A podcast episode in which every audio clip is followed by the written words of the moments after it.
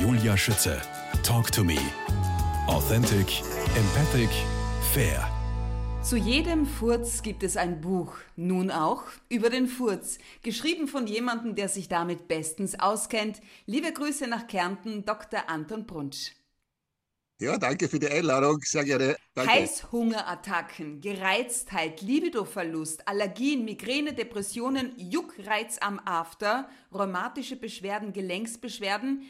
Das sind wirklich nur ein paar der Symptome des Darmpilz Candida albicans. Herr Doktor, wie kann ich feststellen, ob ich das habe, wenn ich viel, wenn ja. ich vermehrt Flatulenzen plagen oder ja, wie komme ja. ich da drauf? Na, prinzipiell hat fast jeder mit diesem Pilz Candida albicans zu tun. Wir sagen Candida albicans. An sich ein harmloser Pilz. Die Frage ist nur, wie viel. Die, diese, diese, diese Menge, wie viel man belastet ist mit dem Pilz, kann ich mit einem einfachen Bluttest feststellen. Und auch die Krankenkassen zahlen die Untersuchung von diesem Bluttest. Da kann ich bestimmen, wie viel Antikörper hat der Körper gegen diesen Pilz produziert. Äh, und äh, dass der Körper ganz viele Antikörper gegen den Pilz produziert hat, ist ein klarer Hinweis, dass da eine Pilzbelastung vorliegt. Gell? Aber es ist nichts Gefährliches. Wie hoch muss der Wert ja, sein? Da gibt's entweder, es, es, ich habe äh, bei mir mal zufällig negativ, keine Antikörper gefunden. Wow, super, gesund gelebt, nie was Süßes, nie gesündigt, super. Äh, wahrscheinlich habe ich inzwischen schon längst eine Belastung. Ich soll es aber nachschauen. Äh, üblich ist dann also 1 zu 40, 1 zu 80, 160, 320. Ab 320 spricht man von einer erhöhten Belastung. Dann kommt 640, 1280, 2000. Und das sind die massiven Belastungen mit diesem Pilz. Ja, wie gesagt, er ist nicht gefährlich, aber wirklich lästig. Der macht nämlich ganz diese ganzen Symptome.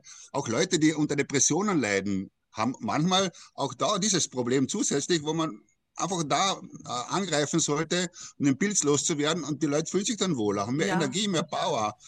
Herr Doktor, mein Großvater hat immer wieder mal gesagt, wer rülpst und pforzt, der braucht keinen Arzt. Wie Sag mal so, die Menge macht's aus. Ich wollte gerade sagen, wie viele Furze sind denn normal? Ab wann sollten die Alarmglocken läuten? Äh, schau, das habe ich recherchiert im Buch. Ich möchte jetzt aber keine Zahlen nennen. Recherchiere sie selber. Die Zahlen variieren ständig. Äh, und angeblich, angeblich furzen auch Frauen, ja. Wobei ich dazu sagen muss, die sind aber scheinbar und angeblich noch gefährlicher als die von Männern, weil sie noch mehr stinkende Gase enthalten können. Sie haben natürlich Ihr Buch äh, verschlungen. Es war tatsächlich wirklich amüsant zu lesen. Auch, auch ich habe mich köstlich amüsiert war, beim Recherchieren. Früher war es ja wirklich ein Ausdruck auch von Zufriedenheit, ja sogar eine Geste des Anstands. Ja. ja? Und bei den Babys äh, freut man sich ja auch über jedes Bäuerchen. Als Erwachsener Erwachsener tut man sowas nicht. Sollten wir denn mehr ja. furzen und rülpsen? Nein, na. Okay. wir sollten uns einfach anders ernähren. Aber eines muss ich schon sagen, das, es kann manchmal so sein, dass äh, Leute so schwer krank sind, zum Beispiel durch einen Darmkrebs, ja. dass die Gase nicht mehr rauskommen können. Und da wird es dann wirklich gefährlich, da, wow. weil der Bauch sich massiv aufbläht.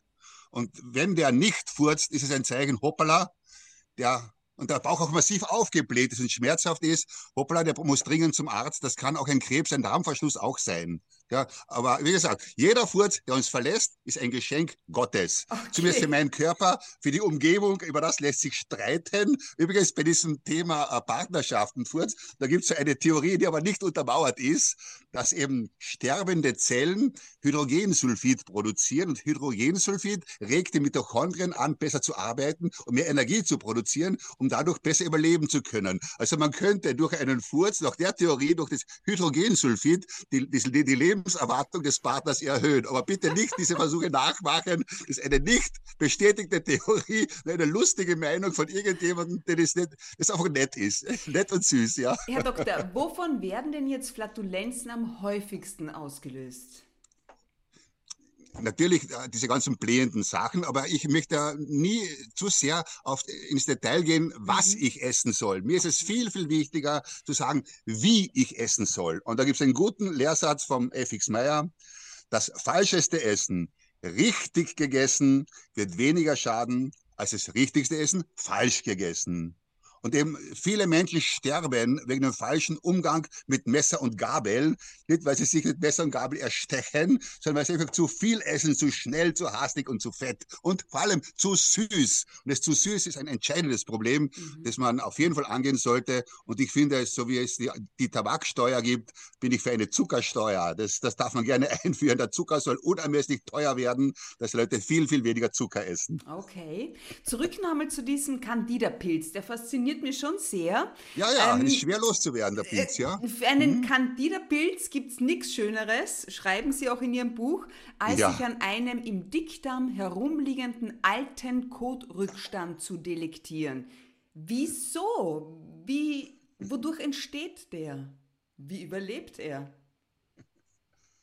Also stellen Sie sich vor, Sie hauen sich ein Stück Fleisch in den Körper hinein, ohne es richtig zu verdauen. Die letzte Möglichkeit, das Fleisch zu zerkleinern, sind die Zähne. Mit Messer, Gabel kann ich es versuchen, mit den Zähnen kann ich es versuchen. Und wenn ich es dann runterwerfe, wird der Magen und der Dünndarm das manchmal nicht schaffen, das ganze Fleisch in die kleinsten Bestandteile zu zerlegen, dass das ins Blut übergehen kann. Durch diese ganz dünne Membran durch den Darm ins Blut übergehen. Und solche Essensreste bleiben immer wieder liegen im Darm und fangen halt gern und faulen an. Und diese Pilze, die lieben sowas und ernähren sich davon. Und die bilden auch Fuselalkohole. Und diese Fuselalkohole sind Gifte. Die Gifte gehen ins Blut über und Lähmen auch zum Teil eben die, die, also beeinträchtigen die Funktionsweise des Gehirns. Mhm. Äh, auch etwas, wenn man sich das erklärt, die Leute wissen nicht, wie, wie funktioniert das, wenn ich einen Alkohol trinke, warum kann ein, ein Polizist durch einen Atemtest feststellen, wie viel Alkohol ich im Blut hatte? Das ist ein relativ komplizierter Weg, den der Alkohol durch den Körper nimmt. Das wissen nicht einmal Polizisten.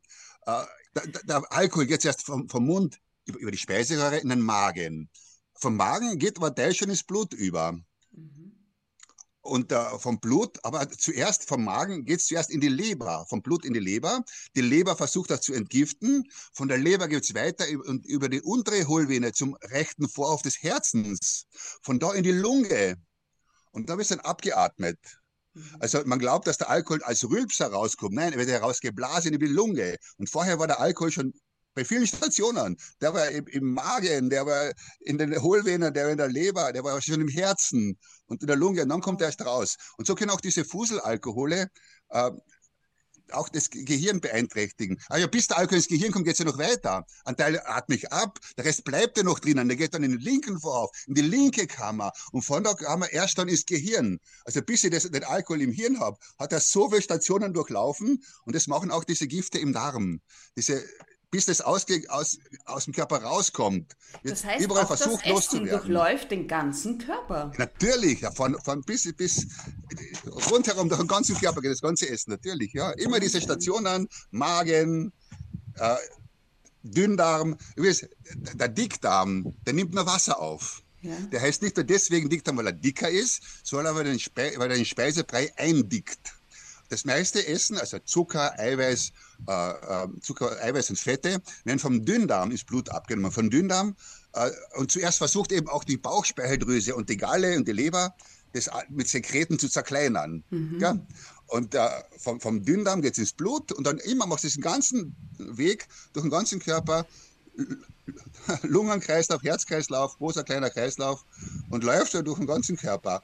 Und deswegen ist es schade, wenn man aufs richtige Essen nicht achtet, wenn man das so ohne zu denken einfach reinwirft. Wobei das Interessante ist ja wirklich, ein total gesunder Mensch kann sich diese ganzen Diätfehler leisten.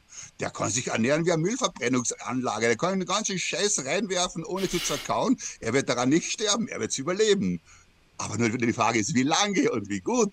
Der Furz, Alarmsignal des Körpers, ist der Titel Ihres Buches. Und ähm, das Buch ist ein humorvolles Plädoyer für mehr Esskultur und gesündere Verdauung. Jetzt kann ich mir gut vorstellen, dass die Art und Weise der Furze auch bundesländerabhängig ist, oder? Ich meine, in Kärnten gucken wir bei keiner Bretteljausen und bei keinem Schnaps vorbei.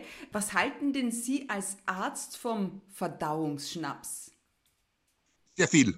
Wirklich? Solange man eine gesunde Leber hat, wenn man, keinen, wenn man kein Alkoholiker ist, ich bitte darum, ich empfehle den, den Köchen, die schlecht kochen, den Leuten nach dem Essen einen Schnaps zu geben, damit sie das grausige Essen des Kochs besser vertragen können.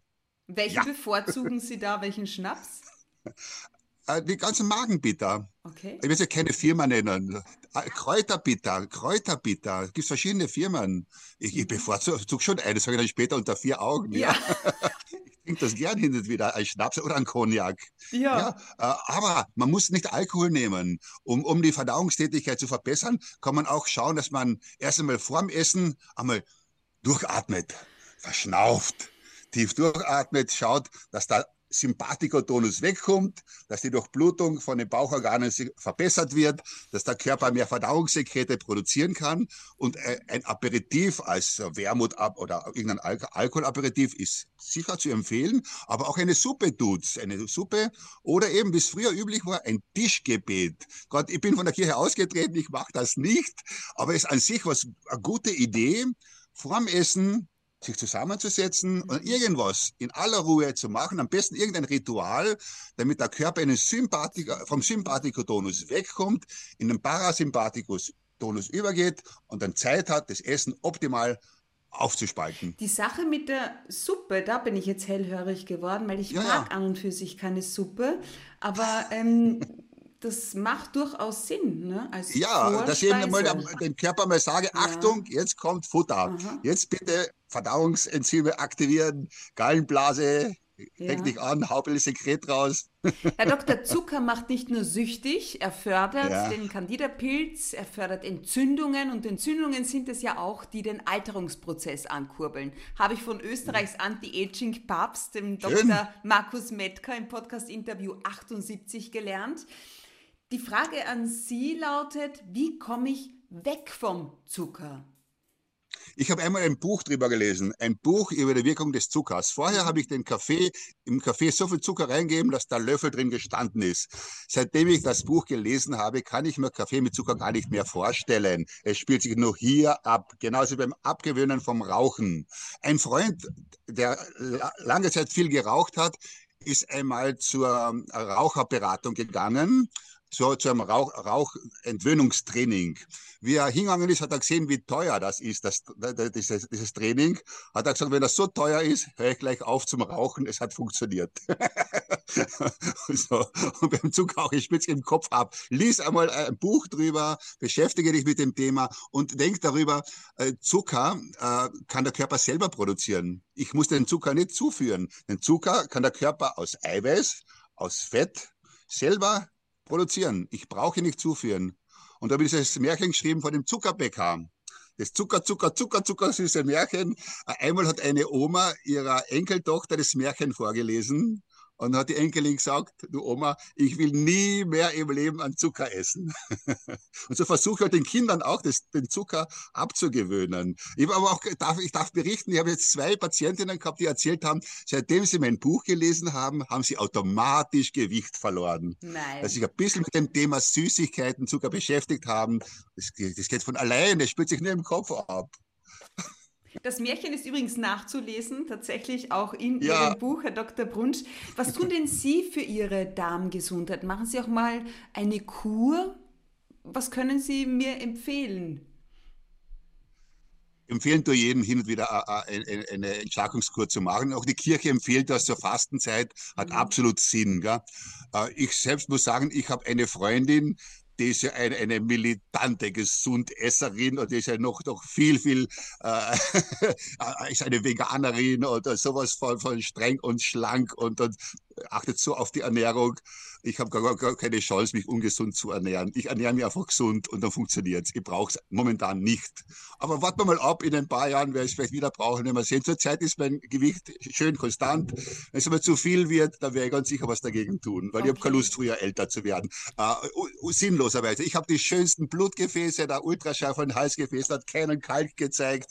Also ich hoffe, das bleibt. Die Leberwerte sind überraschend schön, wundere ich mich selber. Und das in Kärnten. Obwohl ich, obwohl ich vermute, dass vielleicht der Laborchef mir zuliebe, mir zuliebe schöne Werte reinschreibt, weil Alkohol äh, trinke gern, ja. Was, muss auch wie, sagen. Wie, ähm, diese, diese Geschichte mit dem Kalk, wie beugen Sie da vor?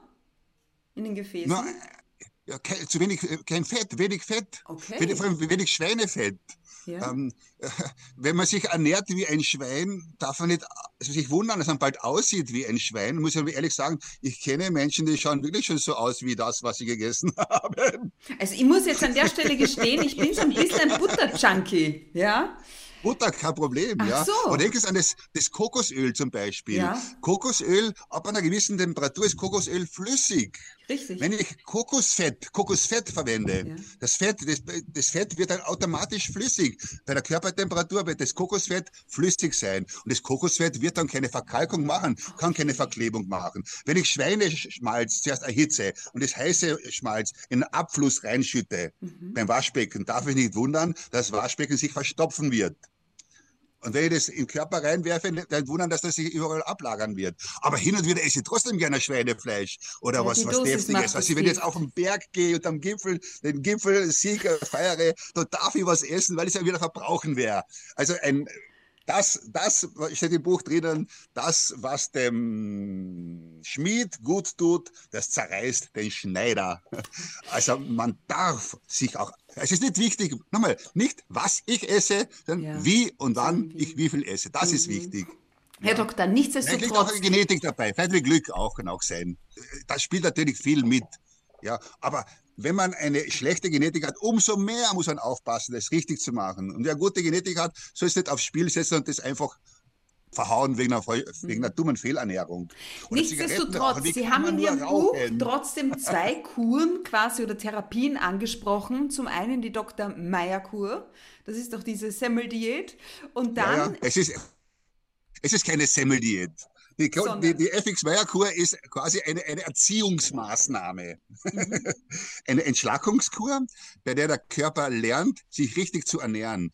Und da geht es nur darum, dass man das richtige Kauen sich antrainiert. Und als Kautraining wird die Semmel verwendet. Die Semmel wird nicht verwendet, um Kalorien zuzuführen, sondern nur um das Kauen zu trainieren, um richtig kauen zu lernen. Um das geht's aber eben auch alle Vergiftungsorgane zu aktivieren und schauen, dass man den Dreck aus dem Körper rausbringt, mit Bittersalz in erster Linie oder Glaubersalz. Wie lange dauert es? Und die Kolonhydrotherapie ist einfach eine, eine schnelle Methode, um ganz schnell den Dickdarm von alten Schlacken und Kotrichständen zu befreien, wo eben über über den Mastdarm mit einem, mit einem, mit einem Zwei-Wege-System mit warmem Wasser den Darm, den Dickdarm zu entleeren. Aber nur den Dickdarm. Den Dünndarm brauche ich kaum entleeren.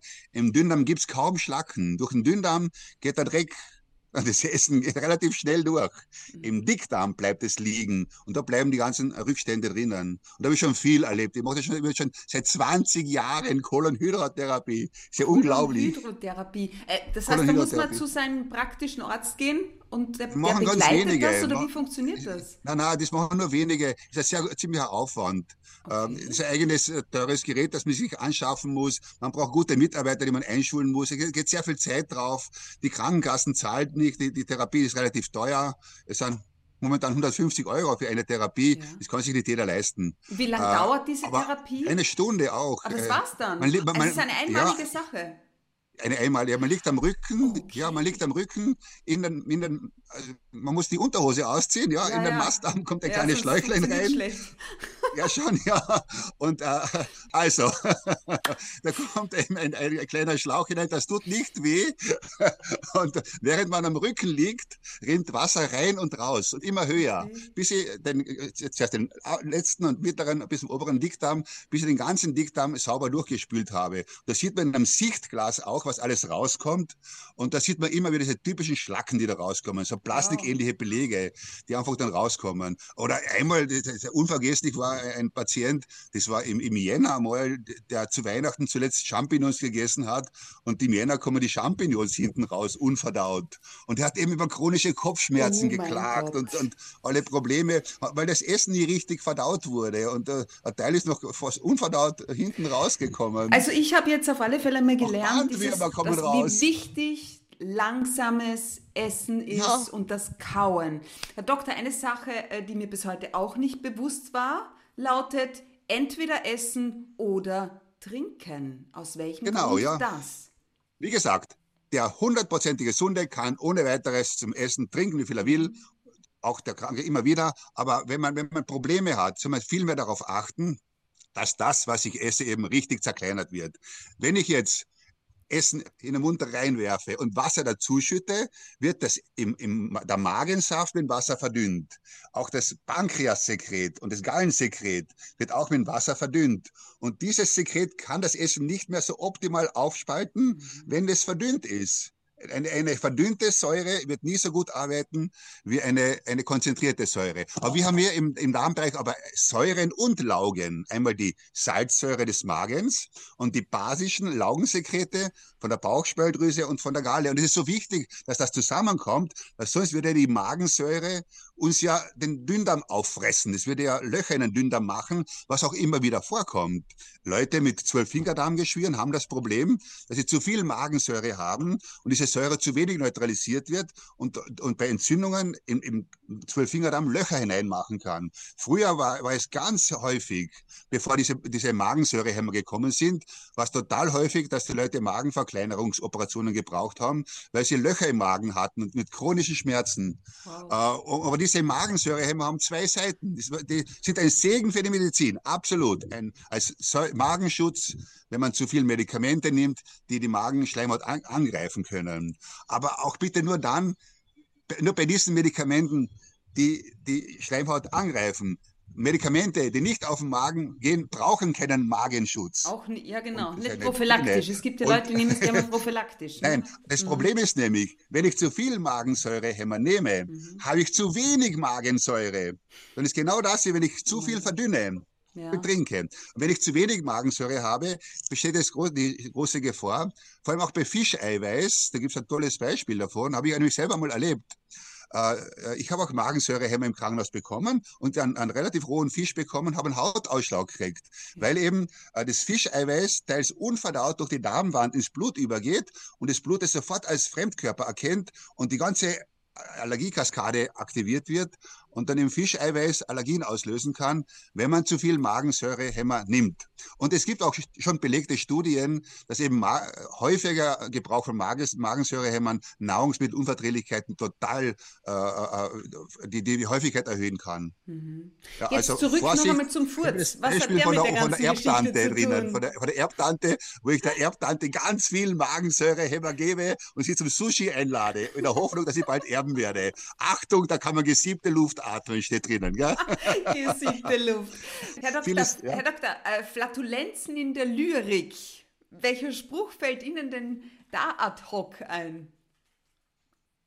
Ja, steht im Buch drinnen, nicht? Ja, richtig. ja, Diogenes, der Weise, spricht. Knatternde Fürze stinken nicht, aber diese leisen Weichen, die dir durch die Hosen schleichen, Mensch, vor denen hüte dich, denn diese stinken fürchterlich. Wieso ja. ist das so? Wieso stinken die leisen und nicht die lauten? das ist einfach ein anderes Gas drin, eine andere Gaszusammensetzung. Mhm. Ja. Das war's. Ja. Und übrigens, Furze brennen wirklich. Ich hatte noch nicht den Mut, das bei mir selber auszuprobieren. Würde auch jeden warnen, das auszuprobieren. Aber diese Furze durch den hohen Methangehalt ja. stinken wirklich. Gell? Oder gibt es auch diese, diese, diese Theorie, dass die, diese Drachen, die fliegenden Drachen deswegen fliegen und. Feuer speien können, weil sie viel Methan in ihren Hohlräumen drinnen haben. Und das Methan äh, eben das, das ganze Tier leichter macht, dass es fliegen kann und dann ein Zahn, ein, ein, ein, ein Zahn, der ein Feuerstein ist, der Zahn dann das Gas ent, ent, ent, er, er, erhitzen kann, er, der, das Gas äh, zum Brennen, äh, zum Entflammen bringen kann. Ja, also das Methan ist das, das, das was eben brennt und das andere sind die, gibt's die mehrere Gase, ich will sie nicht aufzählen, ist nicht wichtig. Ja. Ich muss selber wieder recherchieren, wie die Gase genau heißen. Aber, aber ein, Furz, ein, ein Furz hat es tatsächlich auch ins Guinness-Buch der Rekorde geschafft. Meiner äh, nicht. Nein. ja, jemand hat es geschafft, über zwei Minuten 42 Sekunden zu furzen, bis er einen Rekord brechen wird. Aber ich kann mir vorstellen, beim nächsten Oktoberfest vielleicht schafft es irgendein Münchner oder so. Der Furz hat es ins Guinness-Buch geschafft. Und Sie, Herr Dr. Brunsch, schaffen als nächstes ein Buch mit dem Titel Warum ist eine Scheidung so teuer? Weil sie es wert ist. Ein Mann spricht Klartext gleich in Teil 2.